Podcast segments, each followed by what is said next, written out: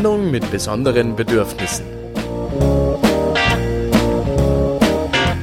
Informativ, kreativ, vierrädrig. Der gemischte Salat für Menschen mit Behinderung und jene, die es noch werden wollen. Die Sendung mit besonderen Bedürfnissen.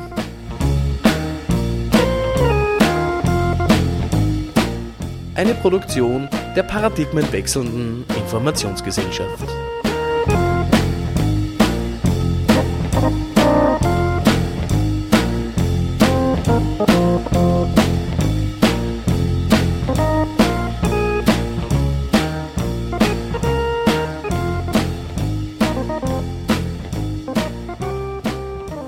Herzlich willkommen zu der 41. Ausgabe vom DSBB, der Sendung mit besonderen Bedürfnissen.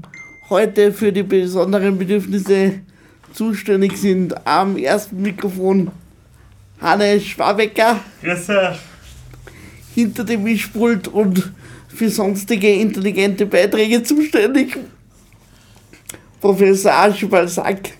Naja, also die intelligenten Beiträge, die wage ich jetzt mal zu bezweifeln, aber ich versuche mich einzubringen und nicht allzu viel Schatz zu verbreiten. Und falls mir das doch gelingen sollte, dann erwarte ich an den Geräten zu Hause tosenden Applaus. An den 100.000 Zuhörern und Zuhörerinnen. Und meine Wenigkeit Alex, Alex Pagel. Als Studiogast haben wir heute in Gunther Trübsasser, ähm, im, im Vorsitzenden von SOS Menschenrechte. Einen schönen guten Abend auch von mir. Danke für die Einladung. Wir werden uns heute ein bisschen über die Flüchtlingspolitik unterhalten, unter anderem und ein bisschen über die Sozialpolitik. Anfangen da mal mit einer Musiknummer aus der Reifeprüfung, ich glaube aus dem Jahr 1969 und zwar von Simon und Garfunkel und Mrs. Robinson. Clip ab.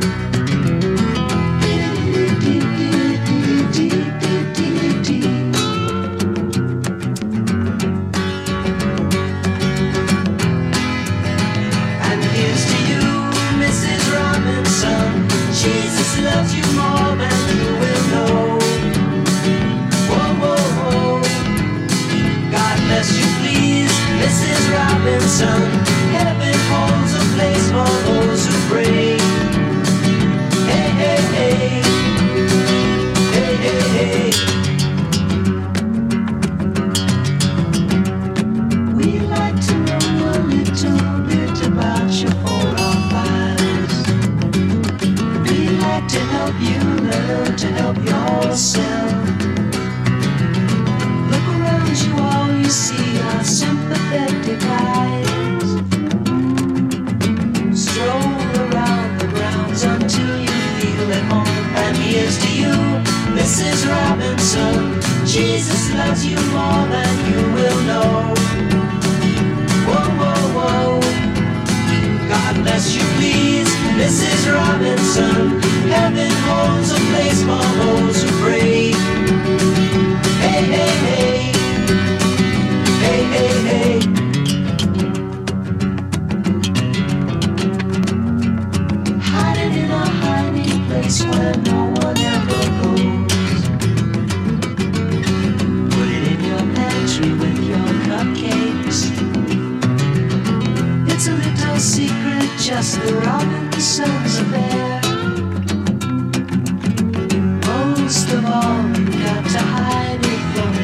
kids. Cuckoo, cuckoo, Mrs. Robinson. Jesus loves you more than you will know.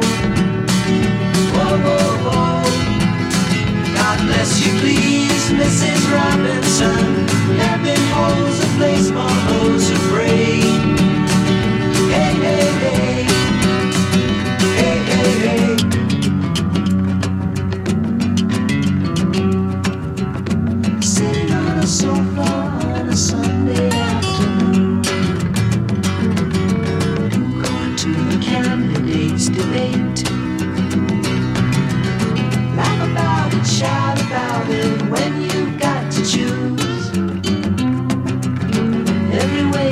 you look at you. Where have you gone, Joe DiMaggio? A nation turns its lonely eyes to you. Ooh, what's that you say, Mrs. Robinson? Joe to Joe has left and gone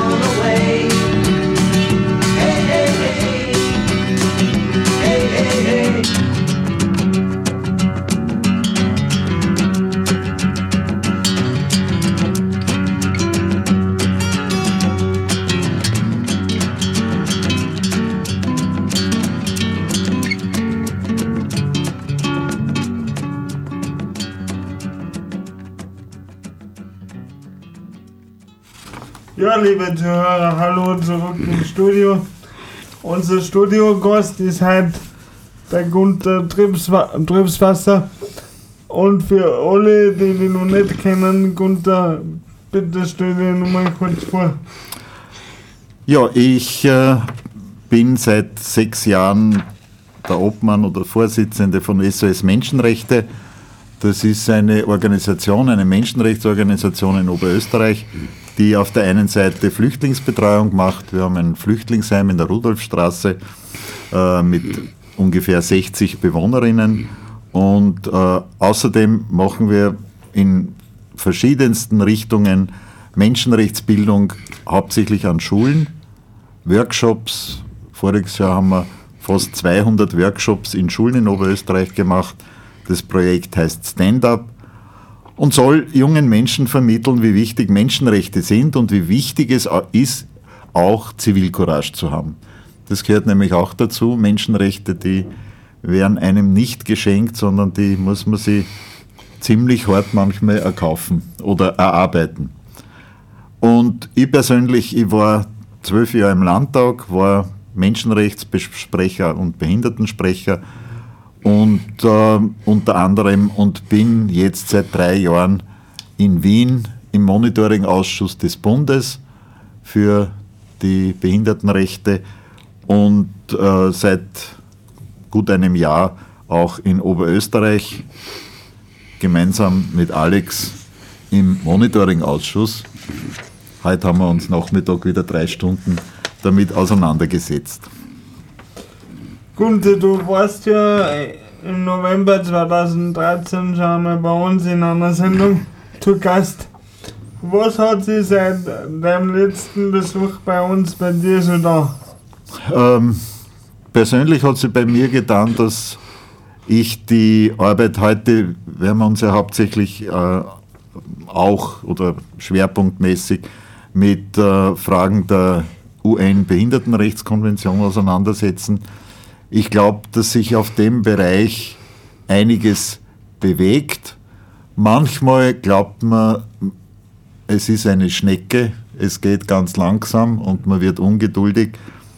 Aber wenn man zurückschaut, nehmen wir an, wir werden eh darüber heute noch reden, über den unglücklichen oder wirklich diskriminierenden Sauger von Landeshauptmann Bröll.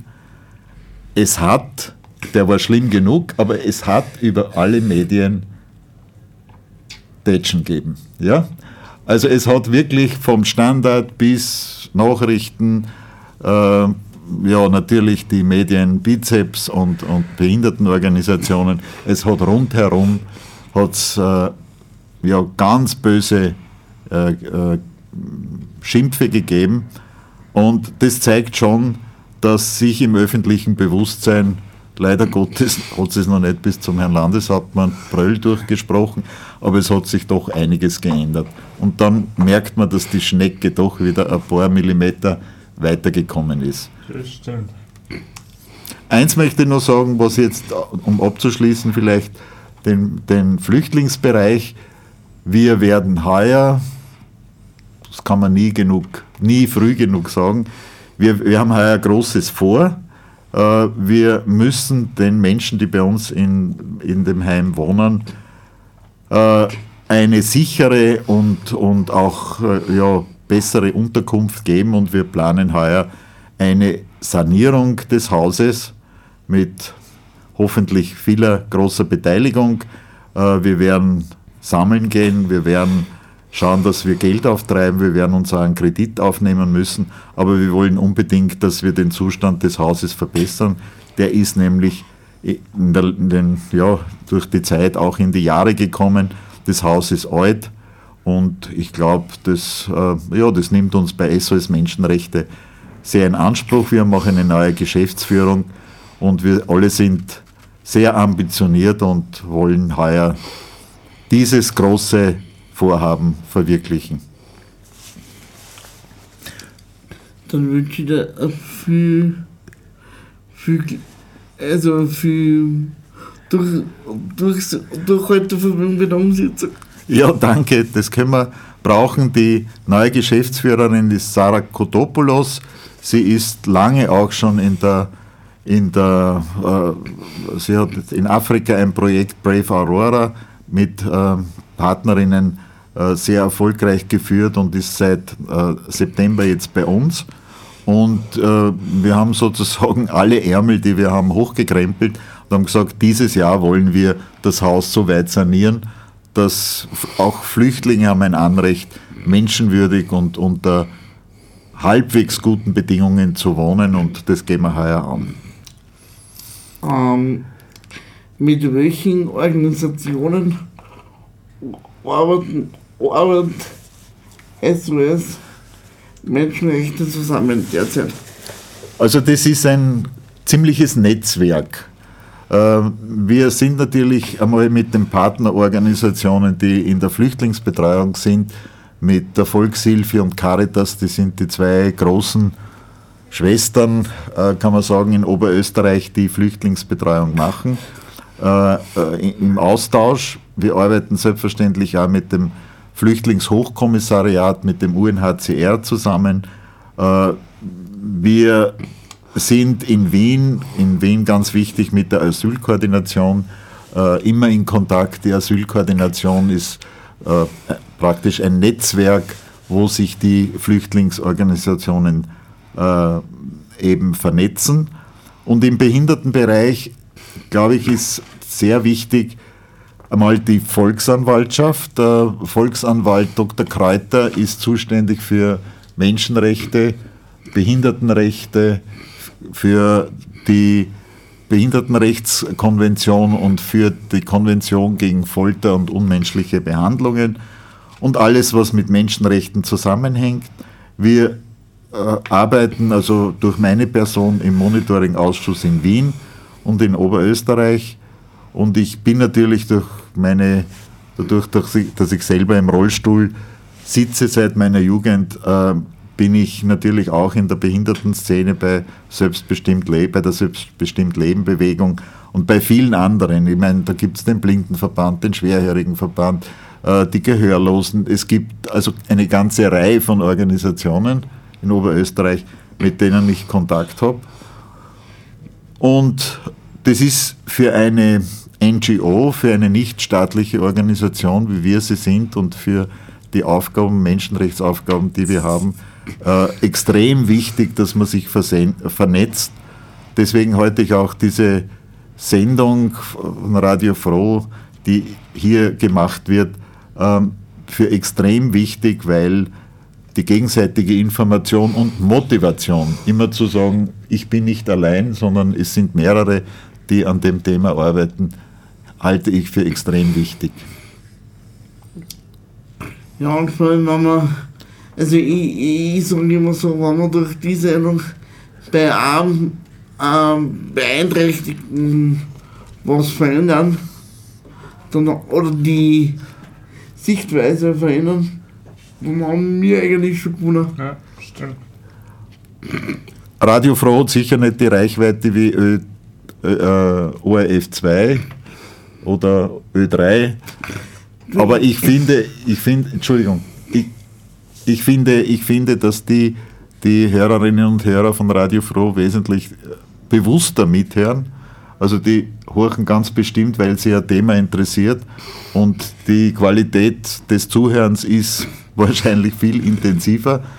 Und so, äh, glaube ich, ist dieser Sender als, als Spezialist, ich, für, für bestimmte Themen äh, sehr hoch, nicht genug hoch einzuschätzen.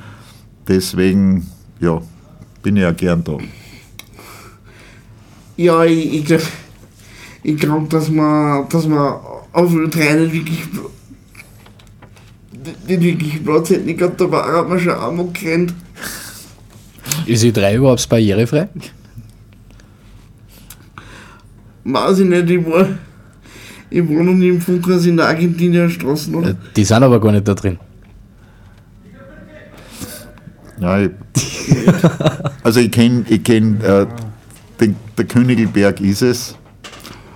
Aber ich glaube, da, da lassen sie sich nichts nachsagen. Auch die Landesstudios sind nach, muss man sagen, nachträglich barrierefrei gemacht worden. Von ursprünglich waren sie es nicht.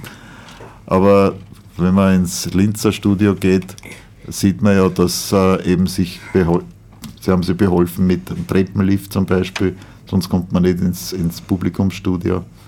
Also äh, als es gebaut worden, als sie gebaut wurden, die Funkhäuser, ja. Und da denke ich mir immer, es hat sich doch etwas bewegt. Die Schnecke ist ein bisschen vorgekrochen. Heute kann man das nicht mehr machen. Also, ja, ich denke mir doch sich, sicher nicht recht. Ich darf einmal sagen wir dann weiter mit der nächsten Musiknummer und zwar äh, Professor Aschbalsack. Ja, bitte. Ich, ich, ich habe einen Traumberuf fürs nächste Leben gefunden. Spielerfrau. Fußballspielerfrau. Fußballspielerfrau. Ja. Wie zeichnet sich der Beruf genau aus? Hört ihr das Lied an, dann weißt das? Okay. Ja, dann macht man das. Ah ja, da, hab schon. Äh, Wolfgang Petri. Ja? Genau. Oh Wahnsinn, die Spielerfrau.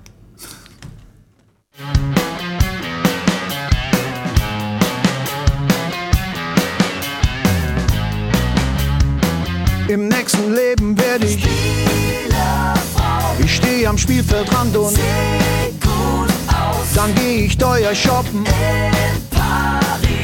Und ansonsten mach ich nix Im nächsten Leben will ich Und wo ich herkomme interessiert Im nächsten Leben schlafe Denn alles andere wär doof das Leben wär wunderbar mit Krokotasche und Chihuahua. Ich wär das funkelnde Accessoire von irgendeinem mega reichen Superstar. Meine Bestimmung ist klar. Ich weiß es genau. Im nächsten Leben werde ich von einem Mann, der nicht mehr einem richtig alten mit nem Ferrari und nem Pferd. Im nächsten Leben werde ich und jedes Titelblatt zeigt, ich bin der Star auf jeder. Der Star des Stars, leck mich am Arsch.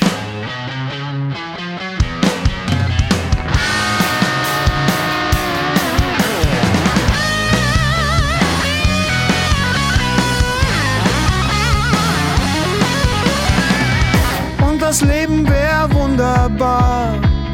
Ich hätte ne Loft und einen Jaguar. Und nimmt die Zeit auch weiter ihren Lauf. Zieh ich die Botox-Schwätze einfach zweimal auf.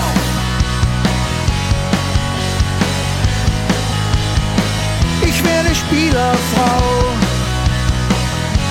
Ich weiß es genau. Im nächsten Leben werde ich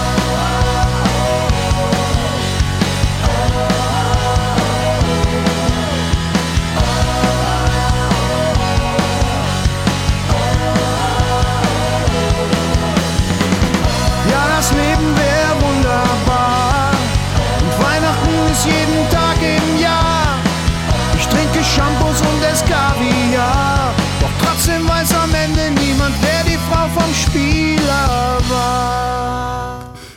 Herzlich willkommen zurück im Studio. So viel zu meinem Traumjob im nächsten Leben.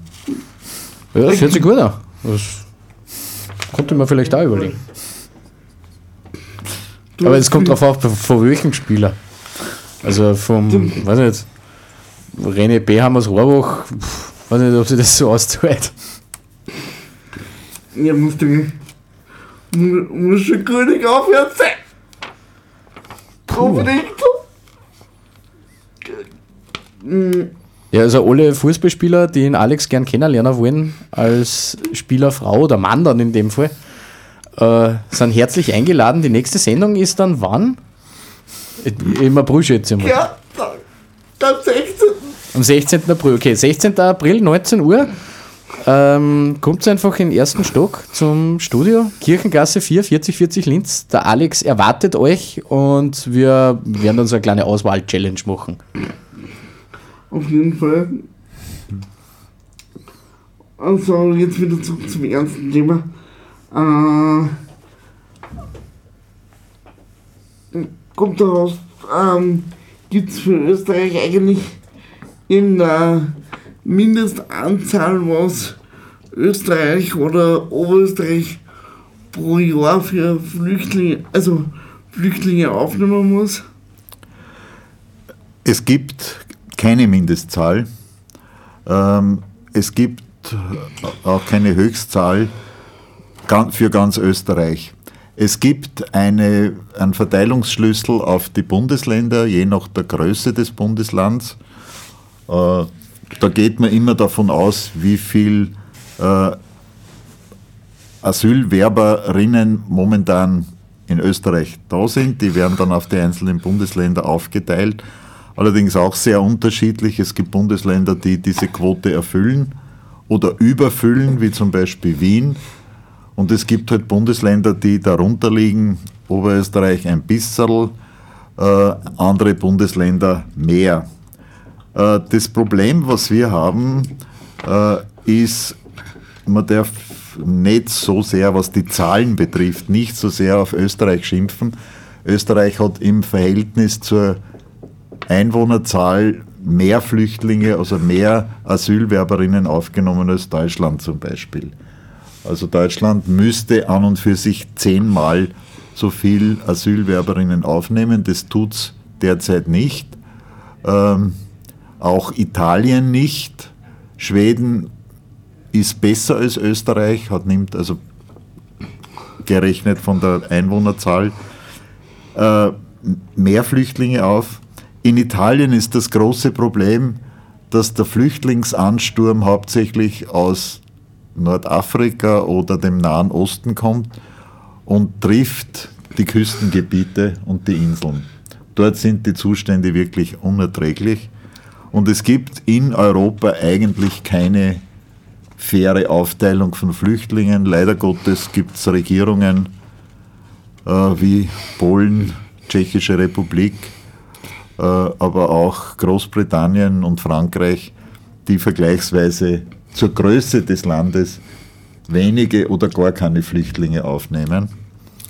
Äh, das Problem, was mit Österreich ist, ist, dass äh, Österreich immer eine Vorreiterrolle hat, wenn es darum geht, die Bedingungen für Asylwerberinnen zu verschärfen, nämlich auf Europarecht. Da ist, sind unsere Innenministerinnen, es waren ja einige in, hintereinander, immer sehr bemüht, dass sie mit den anderen Innenministern äh, die Asylrichtlinien für Europa verschärfen.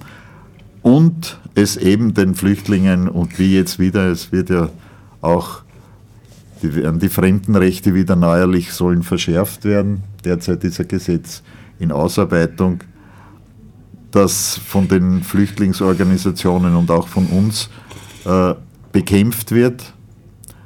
Es wird nämlich, werden die Verfahren noch kürzer gemacht und die Möglichkeit, dass bei diesen kurzen Verfahren, äh, die in einer Woche abgewickelt werden äh, oder 14 Tagen maximal, dass man da leicht übersieht, dass da Menschen dabei sind, die schwer traumatisiert sind, die sehr viel mitgemacht haben, die einen Asylgrund haben und trotzdem aber abgeschoben werden können, weil man einfach in der kurzen Zeit nicht so schnell einen Menschen wirklich befragen kann, dass man herausfindet, ist es, war es wichtig, ist, hat er weggehen müssen oder sie weggehen müssen oder nicht. Also das ist der Umgang mit den Flüchtlingen, da ist sehr viel, wie man so schön sagt, Luft nach oben. Da gibt es viele Forderungen, die Unterbringung, die Behandlung, auch die, die ähm, Versorgung der Flüchtlinge. Ein Asylwerber muss heute von 5,50 Euro äh, sich ernähren, äh, äh, Gewand kaufen, äh, Toilettartikel, also äh, alle Hygieneartikel und so weiter kaufen von 5,50 Euro pro Tag.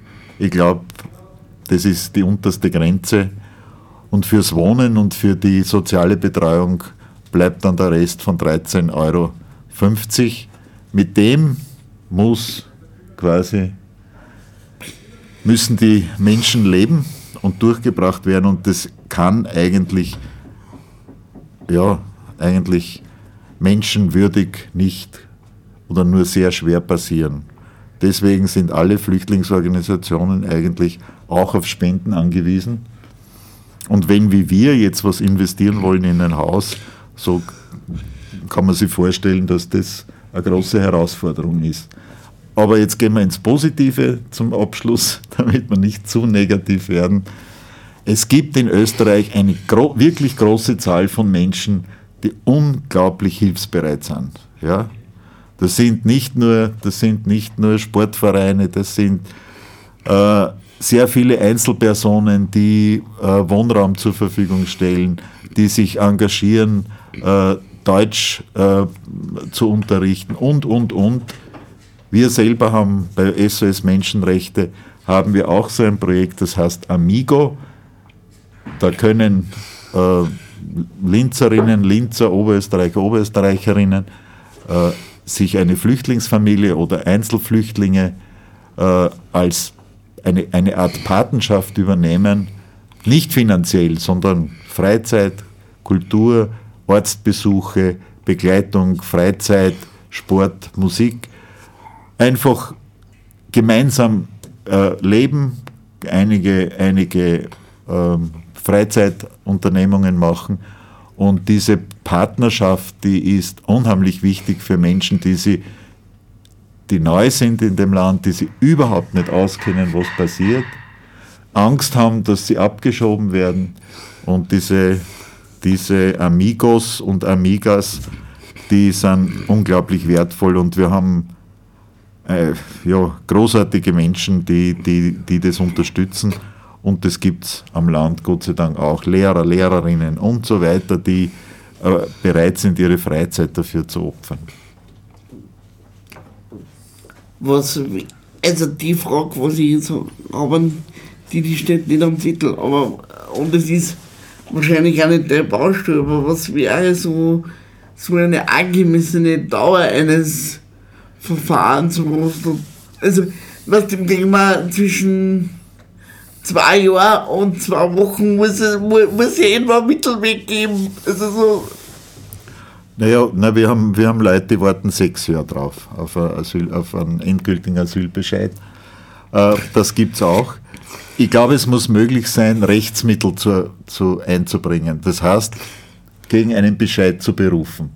Weil es kann sie variieren, auch wenn es nicht bös meint, aber es kann sich ein, ein Jurist kann sich irren und einen Bescheid ausstellen, weil er was übersehen hat.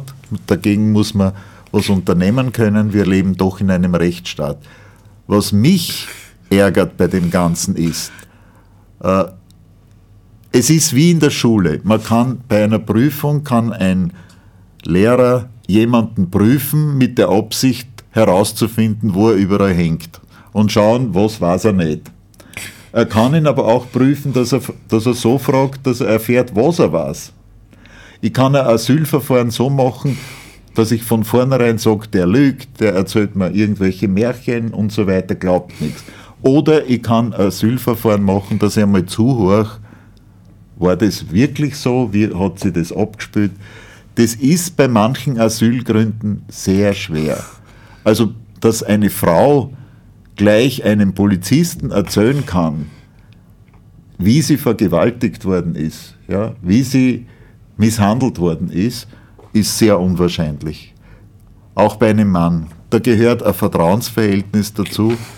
Da gehört wahrscheinlich erzählt eine Frau eher einer weiblichen, einer Polizistin oder einem, einem vernehmenden äh, Organ als irgendeinem wildfremden Mann. Und ich glaube, herauszufinden, ist das Asyl berechtigt oder nicht, ist eine hoch, äh, wie soll ich sagen, moralische Verantwortung. Und wenn ich aber herangehe und sage, das sind ja eh alles Schwindler, Asylmissbraucher, dann werde ich wahrscheinlich den wahren Grund nie finden. Und der Punkt gehört meines Erachtens äh, äh, verändert, dass Asylwerber grundsätzlich einmal ihnen zugehört wird. Hast du eigentlich das Gefühl, dass da überhaupt von staatlicher Seite das Interesse da ist, den wahren Grund zu finden, warum die da sind?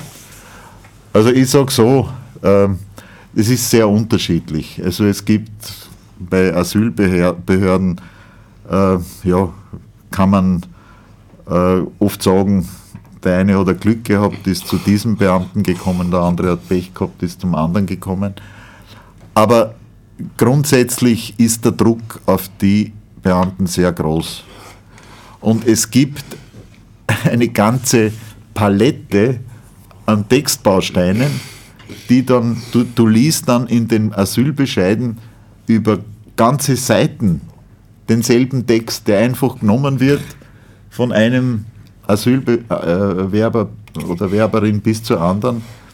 Und dann stehen so Sachen drinnen, die ja Hanebüchern sind. Ich habe zum Beispiel ein Gutachten, das ist jetzt schon zwei, drei Jahre aus, wo in einem Bescheid drin gestanden ist, eine, ein, eine, eine, eine, ein Flüchtling, eine Frau aus Tibet, die schwer traumatisiert war, die einen Selbstmordversuch hinter sich hatte und wo der Asylbescheid gesagt hat, wenn sie entsprechende Medikamente bekommt, kann sie ohne weiteres nach China abgeschoben werden.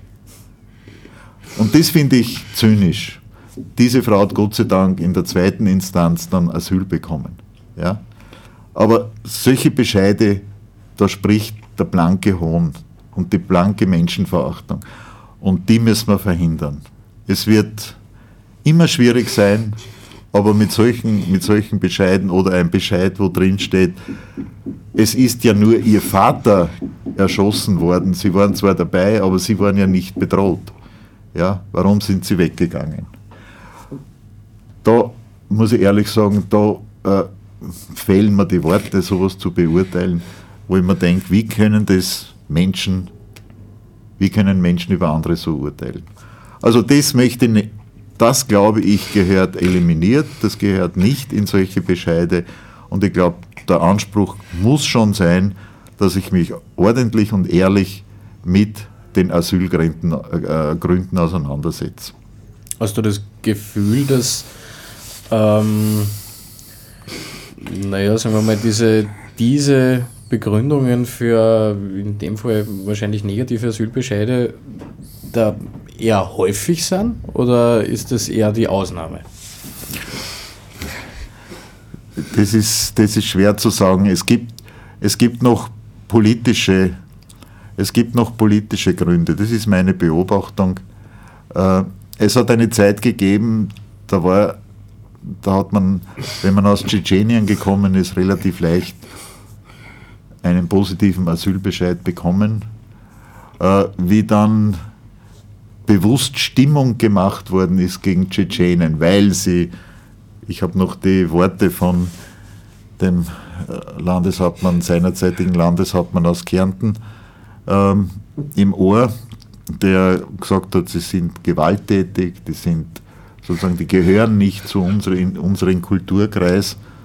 Man hat plötzlich äh, ist die Anerkennungszahl der Asylansuchen sofort zurückgegangen. Das heißt, derzeit äh, ist es für manche, also ich nenne jetzt keine Länder, aber für manche Länder leichter, Asyl zu bekommen, weil es vielleicht ja, besser gern lieber gesehen wird. Äh, für manche ist es extrem schwierig. Für Leute, die aus dem Kosovo kommen, ist es fast unmöglich. Ja, also da ist die Anerkennungsquote bei 0, irgendwas Prozent, obwohl wir ganz genau wissen, dass es Roma-Familien gibt, die verfolgt werden, die keinen, keine Möglichkeit haben zu überleben. Was sollen die machen? Was sollen die machen, als einfach zu versuchen, irgendwo anders Fuß zu fassen? Die, das muss ich akzeptieren. Oder ich muss die Verhältnisse dort ändern. Ich muss dafür sorgen, dass sich das ändert, dass die Menschen nicht weggehen müssen. Weil lustig ist es nicht, wenn man auch wenig Chancen hat, einfach alles hinten zu lassen, das letzte Geld in einen Schlepper äh, zu, zu investieren und dann womöglich wieder zurückgeschickt werden. Also äh, aus Jux und Dollerei, ich habe den Flüchtling noch nicht kennengelernt. Und die Bedingungen, unter die Flücht, äh, Flüchtlinge, auch wenn sie anerkannt sind, bei uns über Jahre leben müssen, weil bis wer einen Job kriegt, bis er die Sprache kann, bis er eine Wohnung kriegt. Also, das sind derartige Hürden. Ja, das nimmt keiner auf sich, wenn er nicht unbedingt will. Es steigt keiner in ein Boot in, in, in, in äh, Tunesien oder in Libyen und fährt übers Meer, weil die wissen ganz genau, dass das eine, er hat eine Chance von, sage ich einmal, 60 Prozent, aber er hat auch 40 Prozent Chance, dass er dabei ums Leben kommt. Ja, also zu sagen, das sind die, die uns das Sozialsystem ausrauben wollen. Also ich denke, dass dieses Märchen, das kennen's, das kann nur wer erzählen, der keine Ahnung hat von der Wirklichkeit. Ähm, das auch schon mal sagt, ich meine, jetzt ein harter Stilbruch ist, aber aus gegebenen Anlass möchte ich was, möchte was zum Thema machen. Und zwar gab es vor ähm, zwei, äh, vor eineinhalb Wochen ungefähr oder vor zwei Wochen eine Pressekonferenz mit dem Erwin Bröll, äh, wo er gesagt hat, ähm, Barrierefreiheit ist nicht zumutbar äh, für Wirten im Land, in die, die Landgeist, Landgasthäuser. Und da gab es eine Reaktion von Martin Habacher und der war so nett und hat uns den Audio-File zur Verfügung gestellt. Und den darf ich gerne mal ausspielen. Dann spielen wir mal. Hätte ich auch sagen. Gut, Clip ab. Ich wär das funkelnde Accessoire. Erwin, Martin, danke. Danke dir. Danke, dass du einer der wenigen Politiker in diesem Land bist, die das große Ganze sehen. Das Big Picture. All die Behindertenvertreter und Behindertensprecher der Parteien, die jetzt ihre Blindenstöcke anspitzen, die Hörgeräte auf Halbton stellen und die Akkus extra aufladen, damit sie alle gemeinsam nach Niederösterreich stürmen können, um dir die Hölle heiß zu machen. Für das, was du gestern in der Pressestunde gesagt hast. Die haben alle keine Ahnung. Die verstehen dich nicht. Aber ich tue das, okay? Und ich werde jetzt dir helfen, damit die dich auch verstehen. Denn ich werde jetzt eine Geschichte erzählen, eine wahre Geschichte und nichts als die Wahrheit, was mir dieses Wochenende passiert ist. Am Samstag, meine Freunde, ich liebe sie alle, haben mich dazu überredet, wieder mal in einen Club zu gehen. Ja, shaken und so, Party. So, also, was ist passiert? Wir sind in der Loft geendet, am Gürtel, so ein Lokal. Ich sage nur, Uah! erstens der Eingang. Ohne Stufen. Nicht wirklich barrierefrei, aber die drei riesen Securities haben total nett die Tür aufgemacht und ich konnte reinfahren. Ohne Probleme. Und drinnen ist eine Ebene mit äh, hohen und niedrigen Tischen, wo man gemütlich sitzen kann, eine Bar. Und was war neben der Bar? Was war neben der Bar? Eine Behindertentoilette! What? Wirklich riesengroß. Es waren zwar Bierbänke und Bierfässer drin, aber es war noch Platz, dass ich reinfahren konnte. Und was bedeutet das? Was hat das bedeutet? Ich sag's euch! Ich musste zur Bar gehen, einen Gin Tonic kaufen mit meinen Freunden, zurück zum Tisch gehen, dort mit ihnen trinken, dann aufs Klo gehen, dann noch einen Gin Tonic kaufen, wieder zurück mit meinen Freunden, wieder quatschen, dann nochmal pinkeln gehen, dann weiter trinken, wieder quatschen, dann noch einen Gin Tonic, dann nochmal pinkeln gehen. Dann war es 6 Uhr morgens und wir wollten nach Hause gehen und ich musste nochmal pinkeln gehen und bevor wir gegangen sind, bin ich nur mehr pinkeln gegangen und dann haben wir uns nur an, an Jägermeister gegönnt und dann, dann, dann bin ich heimgegangen, dann war es halb sieben und dann bin ich ins Bett gegangen und der ganze Sonntag war weg. Der ganze Sonntag war weg, weil ich musste mich erholen. Und da hatte ich noch Glück. Ich hatte noch Riesenglück. Warum? Weil dieses Loft hat im Keller und im ersten Stock noch zwei Dancefloors mit wilder Musik, wo sich die Leute schwitzen, tanzen. Und wenn ich da auch noch gewesen wäre, wenn ich da auch reinfahren hätte können, wenn es einen Treppenlift gegeben hätte oder irgendeine Rampe, dann hätte ich da mitmachen müssen. Ich hätte getanzt und wir anderen über die Füße gefahren. Ich hätte noch mehr Alkohol getrunken und vielleicht hätte ich sogar Drogen genommen. Und was wäre passiert? Ich wäre am Behindertenklo gelandet mit einem Mann und hätte ungeschützten Sex gehabt unter Drogeneinfluss. Das wäre passiert.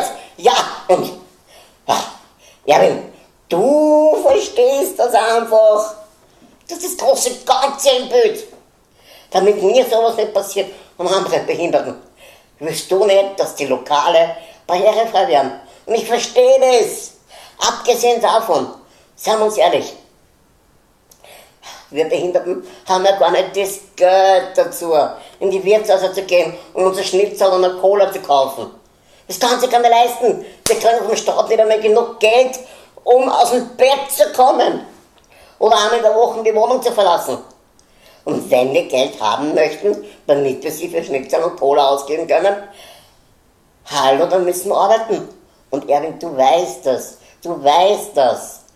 Weder Schulen noch Universitäten sind barrierefrei. Oder die wenigsten zumindest. Also können wir gar keine Qualifikationen uns aneignen. Denn, und da sind wir uns auch alle einig, wir Behinderten können keine Mülleimer ausleeren, Stiegenhäuser putzen oder Landdiskotheken als Securities bewachen, oder? Nein, wir brauchen Bildung, damit wir irgendwas mit unserem Kopf machen können. Und die gibt's nicht, nicht in diesem Land, nicht für uns Behinderte. Und Erwin, du verstehst das. Du hast das Problem ganz genau präzisiert, vielleicht nicht so gut verkauft, aber du hast es verstanden. Und das haben all diese blinden, tauben, mental beeinträchtigten, mobilitätseingeschränkten Krüppel einfach nicht kapiert. Und ich sag's euch, Leute, wenn es mehr Menschen wie den Erwin gäbe, dann wären wir viel besser aufgehoben. Und noch eins sage ich euch. Wenn der Michi heute nur halb so ein Mann war wie der Erwin Bröll, hätte ich den ganzen Sonntag über nicht Kopfweh gehabt. So schaut's aus. Ja, das war eine Ansage.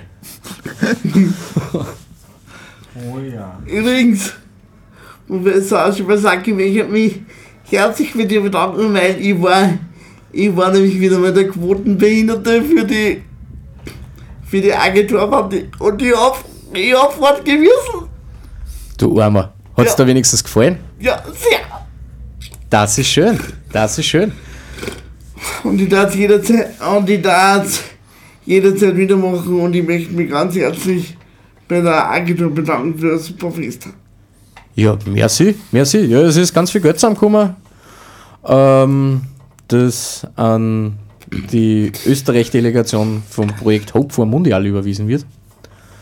Ähm, die fahren mit Jugendlichen, Kindern und Jugendlichen, die in sozialpädagogischen Einrichtungen wohnen, zu einer äh, Fußball-Weltmeisterschaft für Kinder und Jugendlichen, die in solchen Einrichtungen wohnen. Und ja, genau. Die haben die Kohle, oder die kriegen jetzt, glaube ich, gerade die Kohle. Ich bin mir ein, dass gerade überwiesen wird. Und ja, war eine grandiose Party. Turbobier hat gespielt, ausverkauft war es. Was ich gehört habe, Alex, warst du ja Äh, hast wirklich ungeschützten Geschlechtsverkehr am Klo gehabt unter Drogeneinfluss? Ja, hab ich müssen. Okay, also in dem Fall kannst du ja eigentlich auch in Erwin Brüll dankbar sein, dass er da, sich dagegen ausspricht. Dagegen ist gut, dass ich das nicht mehr machen muss. Vielleicht sollte man das in Herrn in Landeshauptmann von Oberösterreich auch sagen, dass man da äh, vielleicht die Stadtwerkstatt wieder rückbauen sollte, damit er das nicht ein zweites Mal passiert. Es, es sei denn, du hast Spaß gehabt dabei, also dann. Ja, das ist mir hat schon, mir hat schon gefallen, also das- so ehrlich muss man sein. Ja, cool. Okay, passt. Na, ja, dann kann man die Stirn, äh, da- da- dann kann man in Lift stehen lassen, so wie er ist. Passt. ähm, kommt ich hätte nur eine Frage, wann man SOS Menschenrechte und äh, finanziell unterstützen will. Wie oder wie viel, wo viel oder wie viel mache ich im Internet? Oder ähm, Also, da muss ich dazu sagen, wir sind jetzt gerade in der Vorbereitung von einer, von einer Fundraising-Aktion, von mehreren sogar. Äh, erstens einmal, wir werden in der, hoffentlich in den nächsten paar Wochen die Spendenabsetzbarkeit, die steuerliche Spendenabsetzbarkeit kriegen. Das ist nämlich gar nicht so einfach. Das haben wir jetzt äh, seit einem Dreivierteljahr verfolgen müssen mit mehreren Anträgen und Korrekturen im, in den in Vereinsstatuten. Das wird gemacht. Das Zweite ist, es wird dann, äh, ich hoffe noch äh, in den nächsten zwei Monaten so ungefähr, wird dann eine, eine Bausteinaktion gestartet. Und vielleicht habe ich dann die Möglichkeit, dass ich noch einmal kommen kann, wenn, die, wenn das losgeht, dass ich da darüber berichten kann. Vielleicht Lernen kannst du genau. du, wenigstens ja, für einen Teil der Sendung. Aber das wird, ähm, glaube ich, äh, sagen zu können, noch vor dem Sommer passieren. Und dann wird es verschiedene Bausteine äh, geben zu unterschiedlichen Preisen.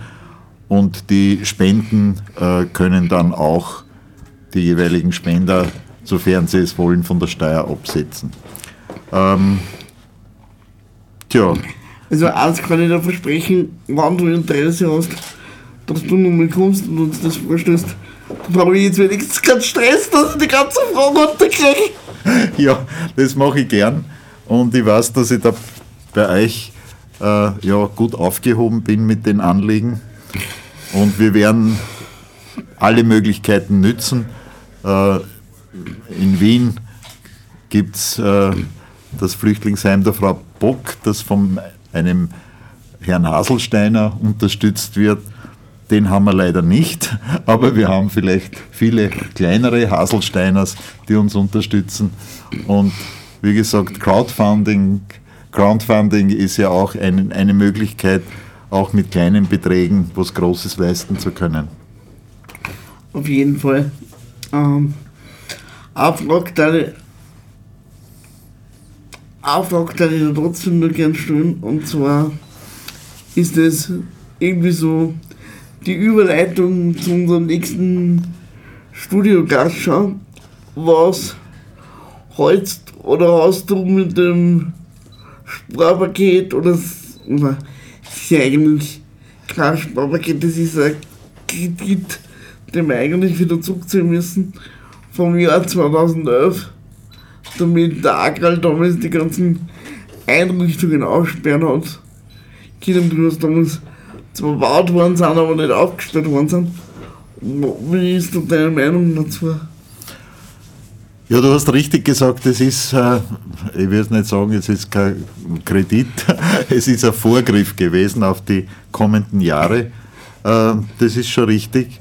Äh, ich äh, hoffe, dass dieses Thema jetzt nicht äh, oder dass die Betreuung von Menschen, die äh, durch ihre Behinderung dringende Betreuung brauchen, äh, nicht, nicht unterbrochen oder gekürzt oder sonst was werden muss.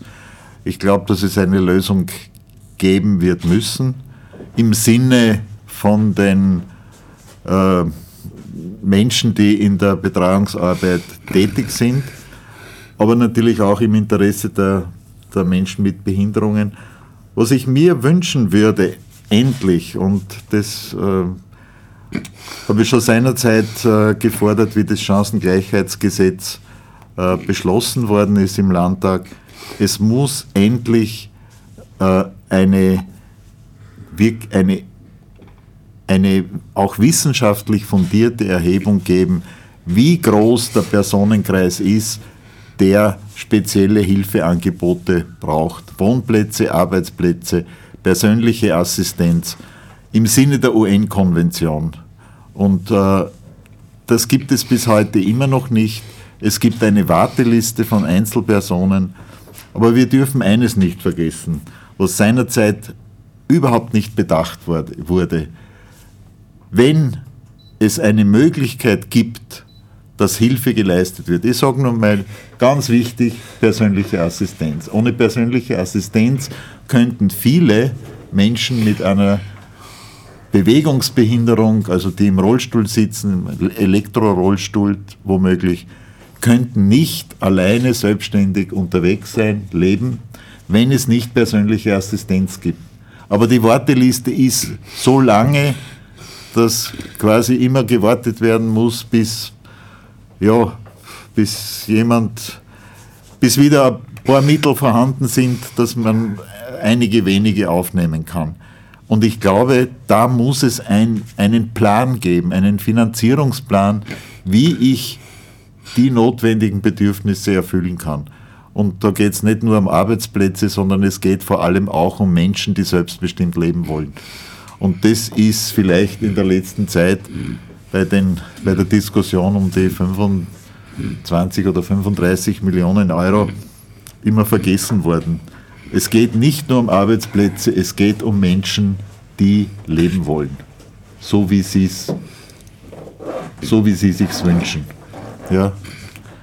Ich hätte nur zum Abschluss eine Frage, ich bin mir nicht ganz sicher, ob die überhaupt umsteht. Aber wie, wie glaubst du, dass man von den Wildwegenden kommen könnte, dass beeinträchtigt in der Kostenfaktoren sind? Ähm, Das ist leider Gottes ein Effekt von der Ökonomisierung der ganzen Gesellschaft. Alle Menschen sind Kostenfaktoren. Äh, Was kostet eine Geburt, was kostet der Todesfall, was kostet eine Krankheit was, und so weiter. Wo könnte man sparen? Äh, Das Billigste wären keine Menschen. Ja? Äh, Wenn man von dem ausgeht, dann ist, glaube ich, das Ende unserer Geschichte gekommen.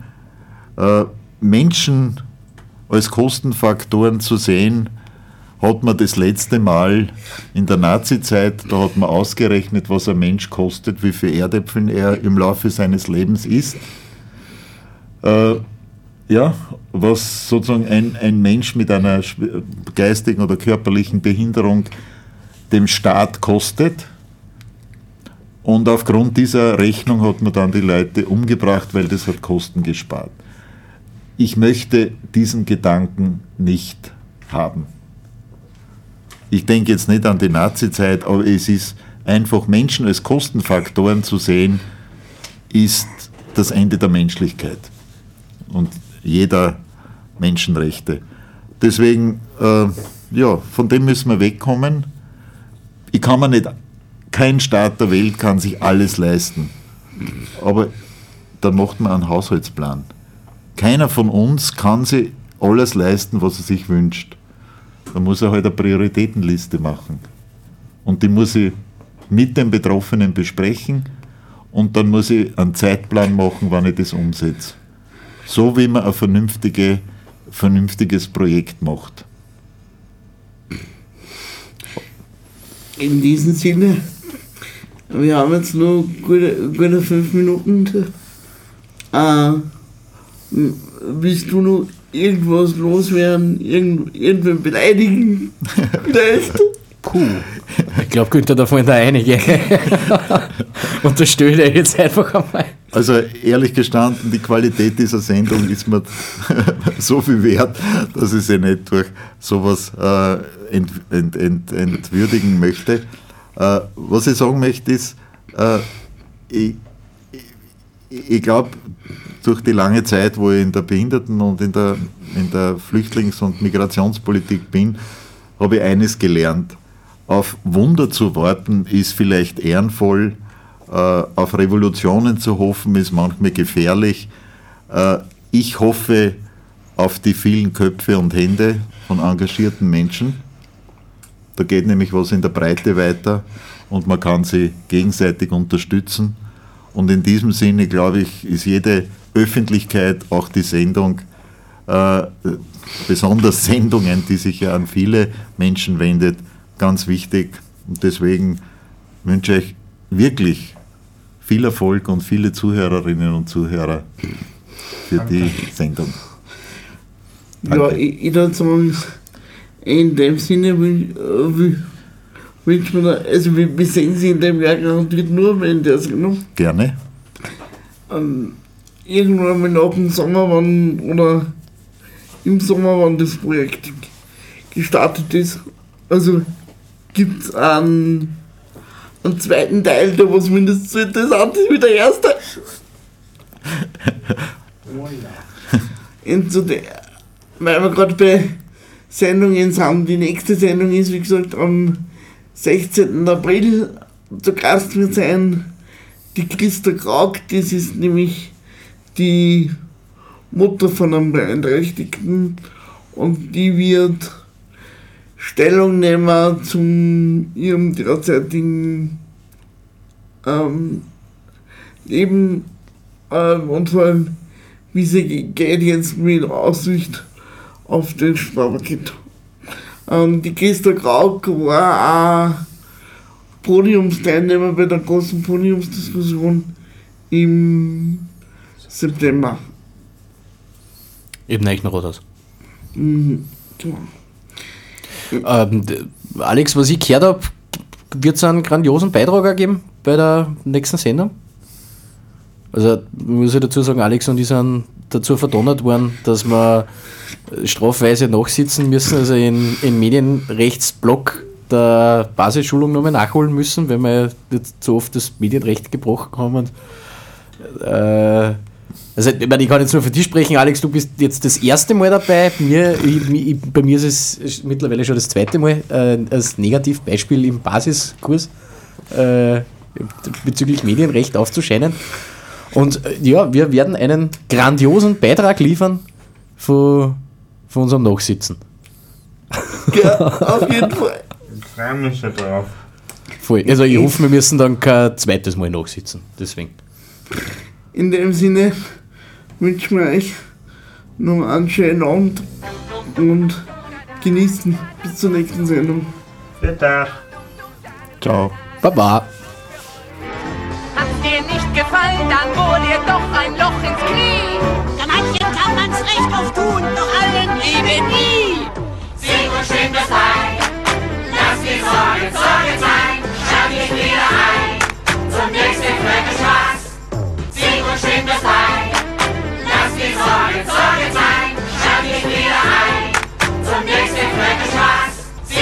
in the.